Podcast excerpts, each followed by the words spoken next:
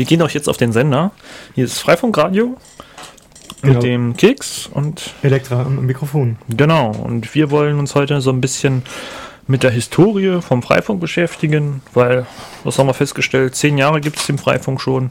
Also den, das Label Freifunk. Ja, das Label Freifunk. Na, die Idee dahinter, die gibt es das ja schon sehr viel länger. Also ich habe versucht zu überlegen, also Ähm, kann ich dir, kann ich was dazu sagen? ja, erzähl Ähm, was.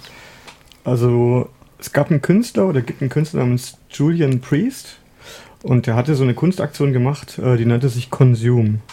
Und da ging es darum, irgendwie über diese Wellen, freie Wellen, Sachen zu verteilen. Und da gab es ein Treffen zwischen Leuten aus Berlin und Leuten aus London, wo eben auch der Julian Priest und der James Stevens herkamen. Und äh, ja, die haben sich getroffen.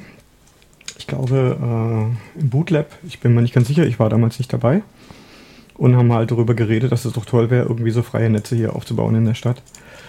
Und da gab es zuerst die Idee, den Berlin Backbone zu gründen, also so eine Richtfunkstrecken zwischen so Kultureinrichtungen.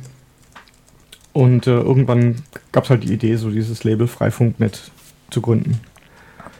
Was sich wirklich nur als ein, ein Label versteht. Ja, aber die Idee dahinter, sag ich mal, ist auch mehr oder weniger in anderen Ländern schon geboren. Gab es vorher schon, also zum Beispiel hier in Berlin in den späten 90er Jahren gab es eine Gruppe hier in Prenzlauer Berg, die nannte sich Prenzelnet.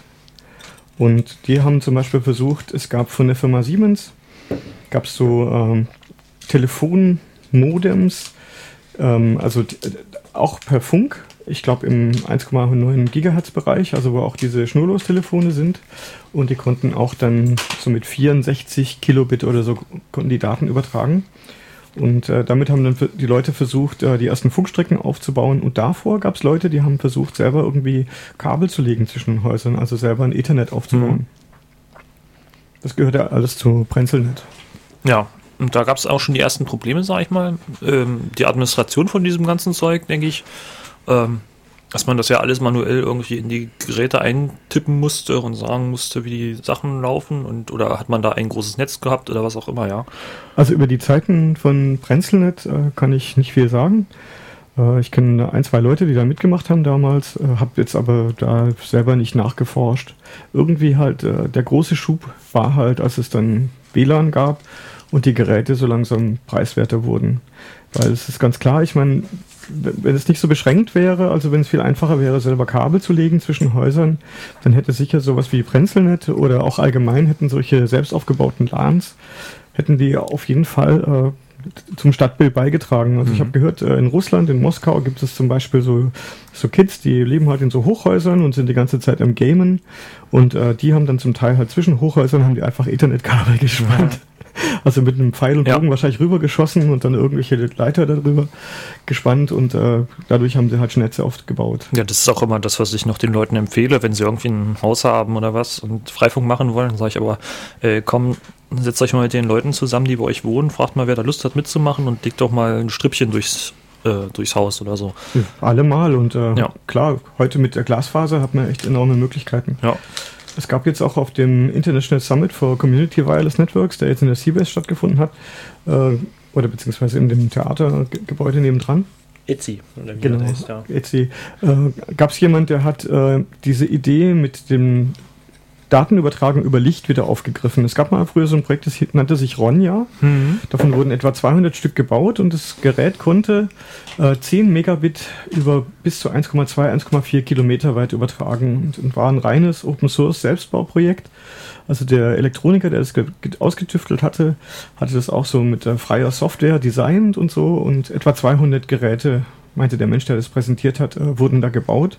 Und was er macht, er nimmt jetzt einfach äh, Gigabit äh, Medienkonverter, also von Gigabit äh, über Draht auf Gigabit über Licht und äh, baut es in eine entsprechende Konstruktion ein mit einer optischen Linse und druckt es aus mit einem 3D-Drucker. Es ist ein 3D-Drucker-Design. Das ist quasi Re, Reinkarnation des äh, Lichtlinks. Ja, ich weiß bloß, dass in Berlin da wohl Probleme gab. Die haben da so Laserlinks mal aufgebaut zwischen der Universität. Äh, und äh, dort gab es wohl Probleme, was jetzt ähm, atmosphärische Störungen angeht. Also, dass da irgendwie ständig Smog ist und ähnliches und da die Sichtverhältnisse diesen Link dann abreißen lassen. Also, hm. das ist, ja. Ich habe mir diese Präsentation angeschaut. Das war so ein Panel von äh, drei Leuten. Das war relativ interessant, fand ich. Äh, die Lichtsache hat mich nicht so selber interessiert. Äh, was mich halt nicht so begeistert hat, war, dass die, ob die Reichweite etwa 100 Meter ist. Mhm. Also für diesen, diesen Gigabit-Link. Und ähm, ja, und er hat davon geredet, dass, äh, er hätte das geguckt, so mit Wetterdaten, also so eine 99-prozentige Erreichbarkeit übers Jahr hinweg könnte man schon erreichen. Also wenn man solche Momente abzieht, wo es dann halt äh, extrem stark regnet oder vor allem halt Nebel gibt. Ja. Aber gut, kommen wir wieder zum Anfang, sage ich mal. Vielleicht auch ins Jahr 2000, 2003. Also 2000 bzw. 1999 gab es erst, sage ich mal, die Möglichkeit für uns, so ein Funknetz zu bauen, weil ähm, dieser Internetstandard, ne, nicht Internetstandard, dieser Designstandard für diese WLAN-Geräte, das 802.11b, das gab es erst seit 1999 äh, mit 12 Megabit ähm, und ja. Geschwindigkeit und äh, richtig brauchbar wurde es ja für uns eigentlich erst mit diesem G-Standard, das war dann 2003. Hm, muss ich, muss ich widersprechen. Naja, aber. Äh, das stimmt, die Zahlen stimmen nicht ganz. Also, ähm, schon bevor der 802.11b Standard verabschiedet wurde, gab es äh, schon Netzwerktechnik, die hat aber mit 2 Megabit gearbeitet. Mhm. Also es gab von diesen, am Anfang hatten wir so Lu äh, Lucent Orinoco Karten, der Chipsatz äh, stammte von Lucent. Und äh, die erste Generation, die hatte so 2 Megabit. Ja. Und es gab auch noch andere Radio-Links, also die auch so Geschwindigkeiten von 2 Megabit erreicht haben. Das waren so die Vorläufer. Ja, richtig, das gab es schon wesentlich früher, aber ich sag mal, das ist jetzt in, äh, in der Kategorie Ethernet-Kabel, beziehungsweise damals ja noch äh, Koaxial, dann 10 Megabit, ähnliches Geschwindigkeitsbereich kam, das ist ja erst dann hm. später hm. erfolgt, ja. Aber ich meine, angefangen haben wir mit 802.11b. Ja. Das waren genau. die, die Karten, die wir hatten, die auch so anfingen. Ja, erschwinglich kann man schwer sagen. Also äh, man konnte sie nur mit einem Notebook betreiben oder mit einem ISA-Bus-Adapter, den man in den PC gesteckt hat. Das waren so 16-Bit-Karten für Notebooks, also so PC-Card war der Standard. Mhm.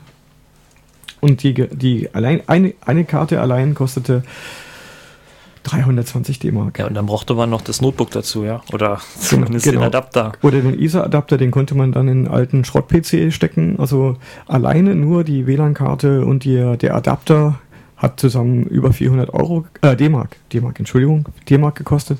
Und dann musste man sich noch für 35 D-Mark ein Pigtail kaufen, damit man auch eine externe Antenne anschließen konnte. Und dann hatte man noch diese teuren Stecker und dann und dann gab es auch noch das Problem, dass man das eigentlich noch gar nicht durfte. Also, dass dieses, äh, äh, wie heißt es schön, grundstücksübergreifende Funkgeschichte, die genau, kam ja erst später. Genau, ne? die, die WLAN-Wellen durften das eigene befriedete Grundstück nicht verlassen und das war natürlich ein, ein Witz. Ja, und ja, danach gab es erst die Grundlage, sag ich mal, für so ein äh, Vernetzen von Nachbarn und ähnliches, auch äh, rechtlich gesehen, ja. Ja, und äh, na, in Berlin gab es dann so eine Idee vom Berlin Backbone, um diese ganzen Häusernetze zu vernetzen. Genau, also so Kultureinrichtungen wie die Seabase oder Siam oder sowas, die sollten da mitmachen und äh, da sollte man Richt Richtfunkstrecken aufgebaut werden. Äh, es gab damals einen chinesischen Access Point von der Firma Finet. Das war so das preiswerteste, was man kaufen konnte. Und die konnte man in den, Client, in den Client-Modus versetzen, sodass man zwischen zwei Geräten von Finet konnte man einen Point-to-Point-Link aufbauen. Das war so die, die erste Idee für die Technik für den Berlin Backbone. Und in, in dieser Zeit ähm, hab, war ich irgendwie nicht dabei, und habe aber in Friedrichshain, weil wir im Friedrichshainer Süden, Süden wegen der Opal, der optischen Anschlussleitung eben vom Internetbreitband abgeschlossen waren, angefangen, äh, wir hatten irgendwo Gel Fördergelder von der Uni und haben dafür äh, halt Geräte gekauft und haben dann einen Punkt-zu-Punkt-Link aufgebaut. Und dann sagte mir jemand, ja, komm doch mal bei Freifunk vorbei. Das war auch die Zeit, wo es anfing mit diesem ähm, Routerbetriebssystem, dieses OpenWrt. Das, Oder das wahrscheinlich kam, schon ein bisschen früher, das, aber. Das, ähm, das, kam etwas später. Also damals haben wir einfach äh, entweder mit, mit BSD, also OpenBSD beispielsweise, oder Slackware Linux, haben wir dann alte PCs eben mit diesen ISA-Bus-Karten ausgestattet, die, mhm. die Adapter dafür und dann halt diese Notebook-WLAN-Karten reingesteckt. Also so ein Setup, irgendwie ein Punkt, der Punkt-zu-Punkt-Link, der hat, glaube ich, irgendwie um die 1600 D-Mark gekostet damals. Mhm. Ein, eine Funkstrecke. Das war dann Anfang der 2000er. Ja, das war dann so 2001, 2002. Ja, ja. Nee, weil ich, ich kann das zumindest ähm, aus meiner Sicht, sage ich mal, berichten. Ich, ich habe ja in Hutschenhausen angefangen, beziehungsweise Weißensee ist das erste äh, ins Netz gegangen. Und da haben wir so 2004 angefangen und da hatten wir auch schon Routerkisten rumzustehen, die dann OpenWrt fahren konnten. Und eigentlich gab es da auch schon eine funktionierende Firmware aus der Community. Also das ist vielleicht noch so ein anderes ähm, Startding, sage ich mal, äh, dass das ähm, preiswert wurde, dass man sowas in Betrieb nehmen konnte und äh, auch einfach zu handhaben war. Also ähm, wie gesagt, dieser Schritt zu OpenWrt, das ist quasi so das, das Betriebssystem, was man auf seinen ähm, damals schon äh, käuflichen Router packen konnte und äh, einfach mal ganz andere Sachen machen konnte mit dem Gerät, als es eigentlich ähm, sollte, sage ich mal, ja. Da, da sind äh, mehrere Faktoren spielen da eine Rolle. Also zum einen der sogenannte Broadcom-Hack. Also erstmal war es möglich, dass wir einen WLAN-Treiber hatten, den äh, Sven Ola, glaube ich, damals so getweakt hat, ja. dass man verhindern konnte, dass es diese Ad-Hoc Zellsplits geben konnte, also dass die Geräte nicht anfangen, sich gegenseitig äh, zu ignorieren, weil einfach die MAC-Adresse der Zelle sich aus irgendeinem Bug geändert hat. Und die Geräte waren relativ preiswert, sie haben keine Geräusche gemacht, äh, sie waren keine alten, ausgelutschte, äh, ausgelutschten PCs mit alten Netzteilen, die dann auch Störungen verursacht haben. Ja. Und äh, damit ist es erst richtig losgerockt. Also die, diese blaue Kiste der WRT, ja. das war quasi so der Durchbruch. Und genau. heute, heute muss ich sagen, unbedingt hinzufügen, auf keinen Fall nochmal so ein Gerät kaufen. Nein, die Firma nein, das verscherbelt das immer noch zu einem absoluten Wucherpreis, der irgendwie ist mehrfach, also der ist äh, fünffach überteuert. Ja. Und äh, auch bloß nicht kaufen, da gibt es jetzt Besseres, viel ja. Besseres.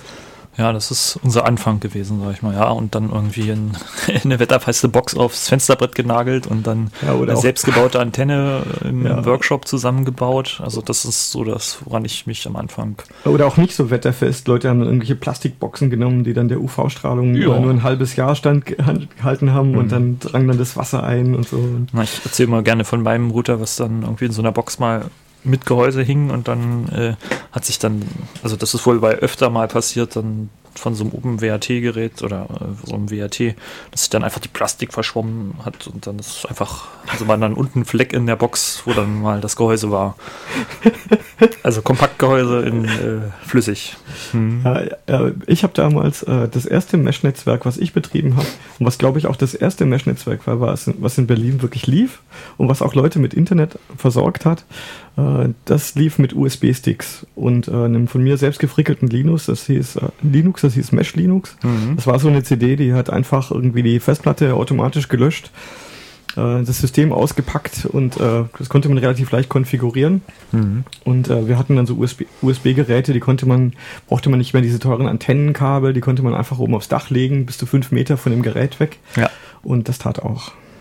Ja, das habe ich letztens auch wieder gehört, dass einer sich dort mit USB-Sticks behelfen wollte. Ähm, da kam dann, glaube ich, in Frankreich hat er da Netze gebaut und, und der macht das mit einer Raspberry Pi und nicht unbedingt mit OpenWrt. Aber er macht das genauso mit äh, irgendwelchen USB-Sticks an langen Kabeln und dann geht er hoch.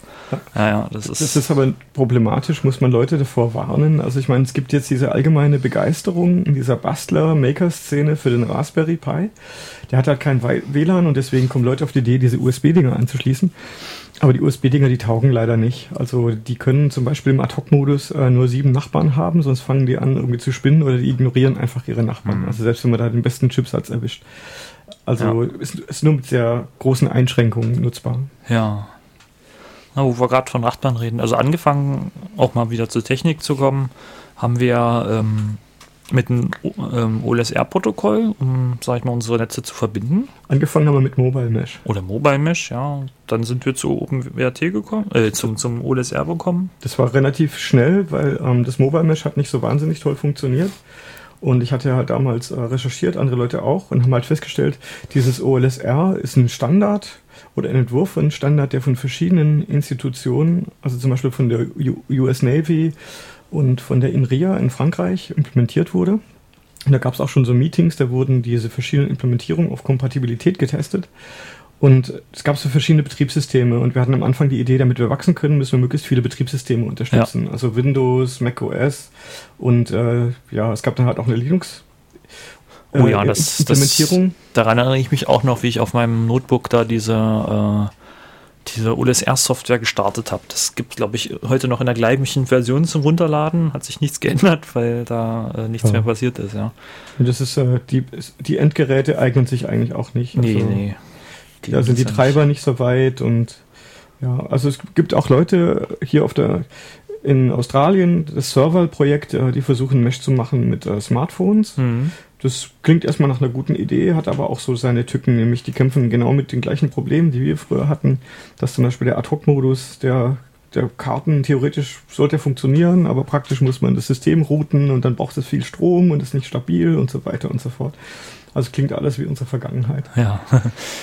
Ja, und ähm, als nächstes, sage ich mal, in der, in der, Geschichte ist das Batman-Projekt entstanden, was jetzt aus den Nachteilen vom OLSR zur damaligen Zeit, weil es noch sehr viele Fehler enthielt und sicherlich heute auch noch ein paar äh, negative Faktoren hat gegenüber anderen Protokollen, aber ja. ich sag mal, es ist mittlerweile schon sehr ausgereift. Aber ähm, damals gab es halt dieses Bewusstsein, irgendwie Ressourcen zu sparen auf den kleinen Kisten und da hast du äh, mit anderen Leuten noch das Batman-Protokoll. Und sag ich mal, auf dem, auf dem Kongress war das zum Winter als Idee gehabt und dann äh, zusammengesetzt und die zusammengehackt.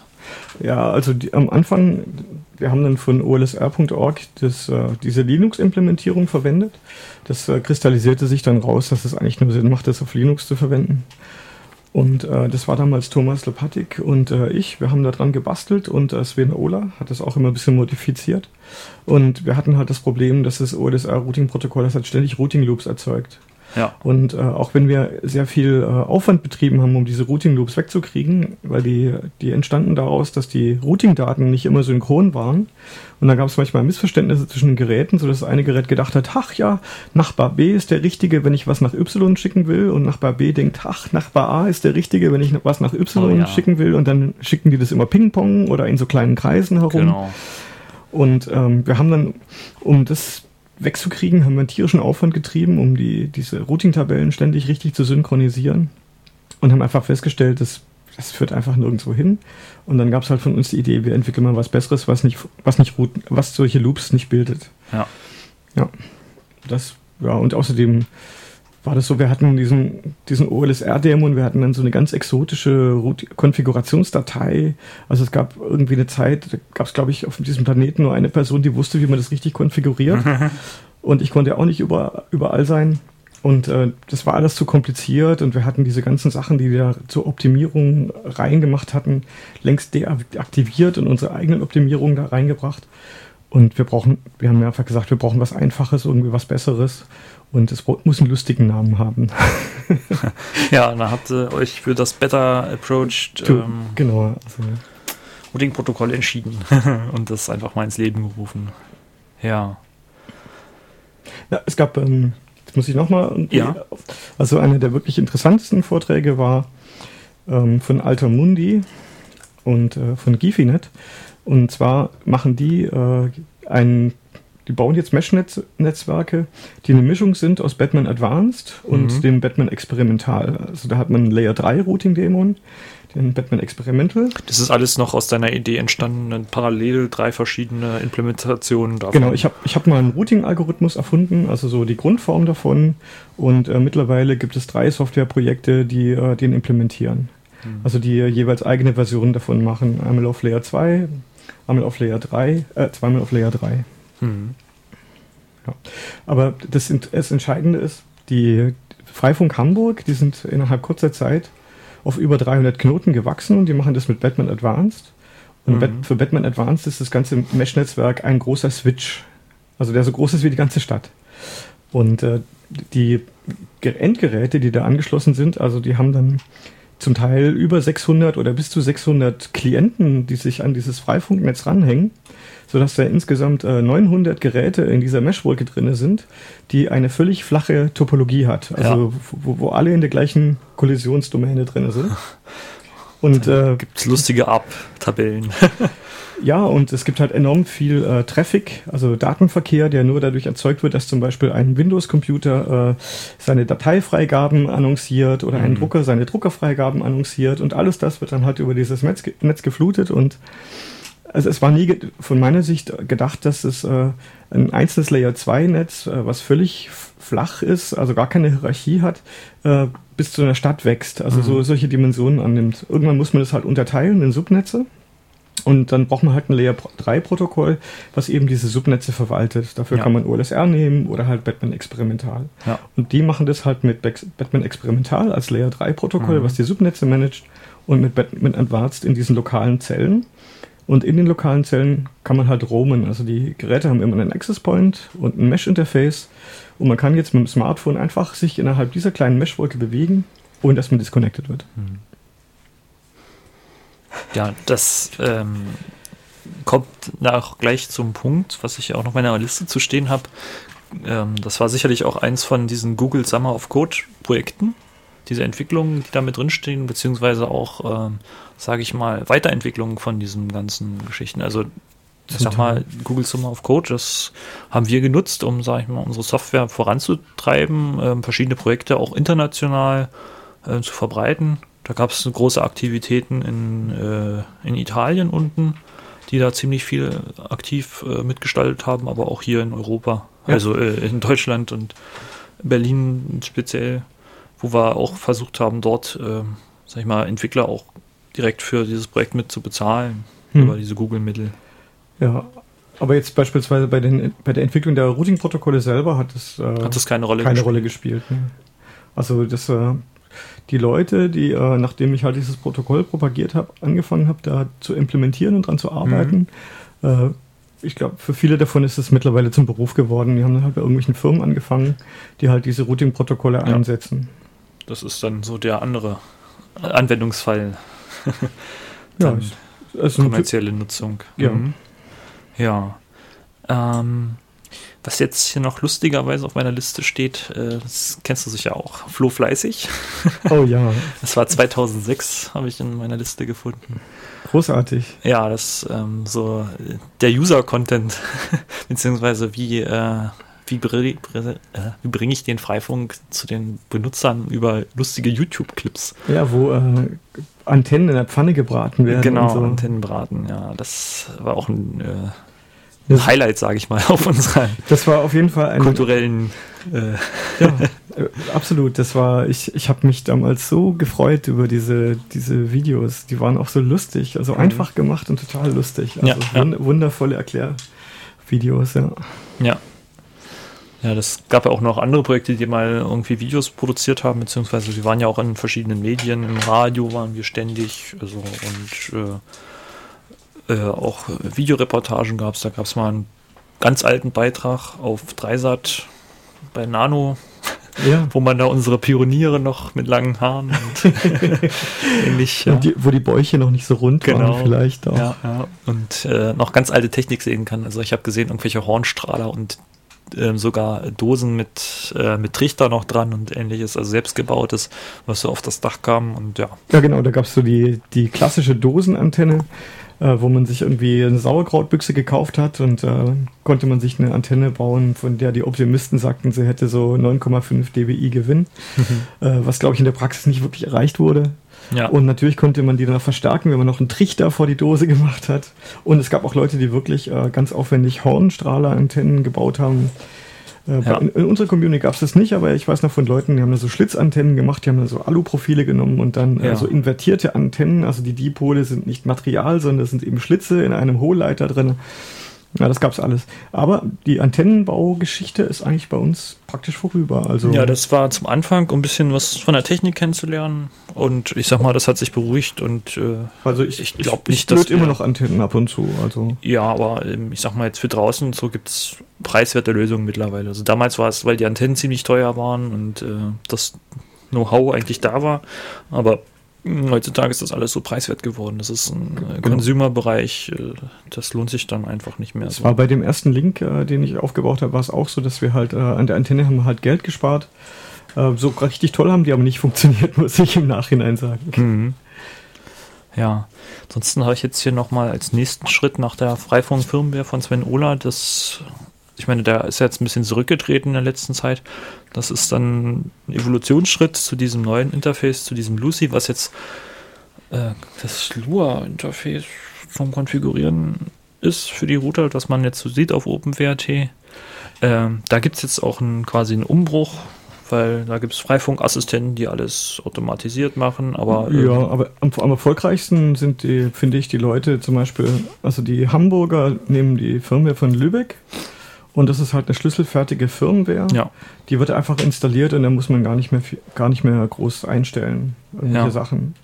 Und äh, die sind da ganz rührig. Also es ist immer gut, wenn, wenn Leute wirklich so ihre Firmware machen, die richtig schlüsselfertig ist, also wo man quasi, ja, du hast das Instant-Pulver, du rührst das ein, rührst ja. ein paar Mal um, lässt das einmal kurz aufkochen und dann ist das eigentlich schon fertig. Aber das, das sieht man auch. Also nachdem der Freifunk Berlin sowas produziert hat, äh, konnte das auch einfach in anderen Städten, Leipzig, Weimar, Dresden, Hamburg, was auch immer, reproduziert Südafrika. werden. Südafrika, ja. Südafrika, das Meraka-Institut in, mhm. in Pretoria, was zum äh, Council for Scientific and Industrial Research gehört. Mhm. Die haben äh, mit diesen OpenWrt Plastikroutern haben die mit der Freifunkfirma solche Netze aufgebaut. Und das haben sehr viele Leute gemacht. Das hat äh, nicht gering zu der Popularität dieses Geräts beigetragen. Ja. Ich habe mal noch mal geschaut, also so die ersten Aktivitäten, wo es jetzt auch der, die Stadt mitbekommen hat, dass Freifunk eigentlich eine tolle Sache ist, war übrigens 2008 in etwa. Also da der Senat die Initiative begrüßt und äh, versprochen, irgendwelche Förderungen zu äh, gestalten. Ich meine, gab das irgendwie auch mal Beschlüsse, dass wir zu fördern sind, aber in welchen Art ja, und Weisen, das, das hat äh, dann bis 2012 gebraucht. Ja, wie das, wie das so ist, irgendwie, da gibt es viel Gerede ohne genau. Substanz. Also man hört sich auch selber gerne reden und äh, findet auch gut, was man selber gerne redet, aber was dann daraus wird, Gut, also jetzt haben wir ein bisschen Förderung von der MABB, das ist ganz großartig. Das ist noch ein anderes Ding, genau. Aber ich meine auch so jetzt mal die Standorte zu kriegen. Also wir angefangen haben wir, wie gesagt, auch äh, auf meine, privaten Häusern oder auf Kirchen sind wir gegangen. Aber da sind wir, da sind wir ja ein attraktives Angebot, was man nicht ausschlagen kann, weil wir ja. kosten ja im Prinzip nichts. Genau. Und wir, wir wollen ja nur Gutes tun und äh, wir sind dankbar, wenn man uns lässt. Ja. wir machen auch nichts kaputt. Hoffentlich nicht. Ja, das war jetzt einfach mal ein kleiner kurzer Abriss zur Historie, sag ich mal ist nämlich auch schon fast wieder unsere Zeit vorbei. Ich würde jetzt noch ein bisschen Musik machen. Genau, du hast wieder Creative Commons Musik. Ja, ich schmeiß mal was an und dann gucke ich mal, ob es abspielt. Ja. Und wen hast du denn da auf deiner Festplatte? Ja, das ist hier wieder mal Entertainment for the Brain Death. So, dann mache ich mal was an und dann äh, geht's los. Achso, das ist Lyrics. Na gut, machen wir das. Hm, Java. Gut. Das war's dann von uns. Genau. Ja, dann bis zum nächsten Mal, wieder zweiten Dienstag und äh, bei den üblichen Stellen zum Download. Genau. Ich hoffe, wir haben euch unterhalten und äh, bis zum nächsten Mal. Bis dann.